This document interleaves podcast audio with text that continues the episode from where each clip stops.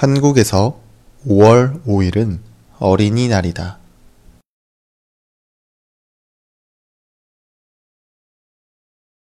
한국에서 5월 5일은 어린이날이다.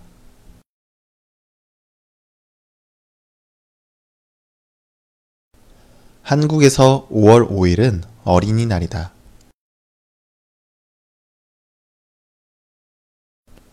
그런데 사실 한국에서는 어린이라는 단어가 없었다.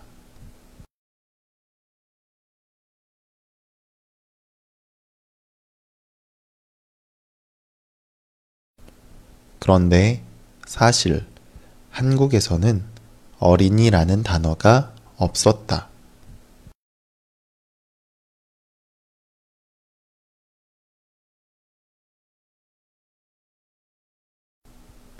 그런데 사실 한국에서는 어린이라는 단어가 없었다.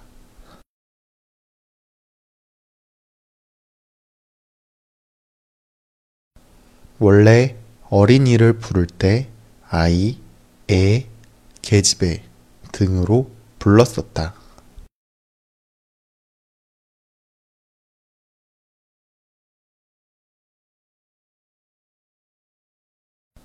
원래 어린이를 부를 때 아이, 애, 계집애 등으로 불렀었다.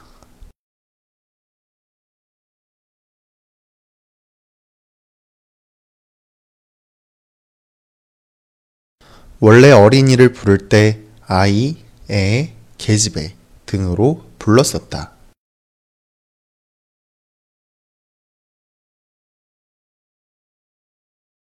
하지만 아이를 존중하자는 의미에서 방정환이 처음 어린이라는 단어를 만들었다.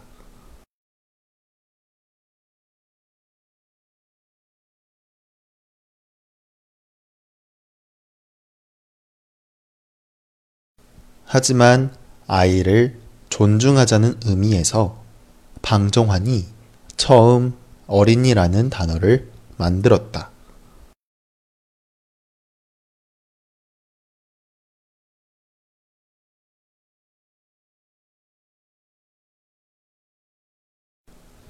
하지만 아이를 존중하자는 의미에서 방정환이 처음 어린이라는 단어를 만들었다.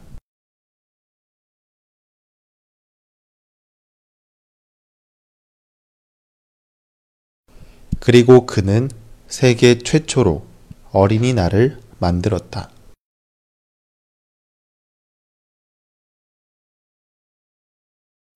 그리고 그는 세계 최초로 어린이날을 만들었다.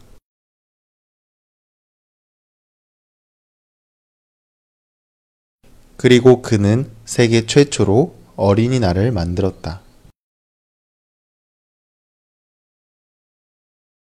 한국에서 5월 5일은 어린이날이다.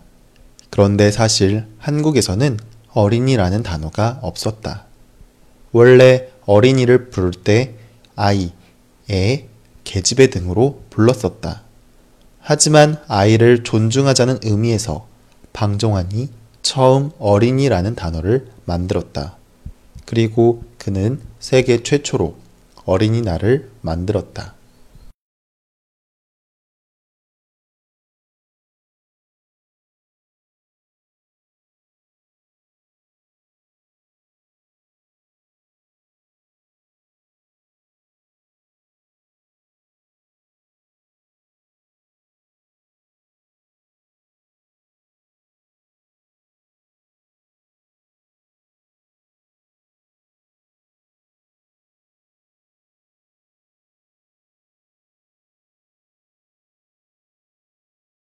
한국에서 5월 5일은 어린이날이다.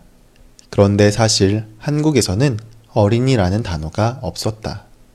원래 어린이를 부를 때 아이, 애, 계집애 등으로 불렀었다.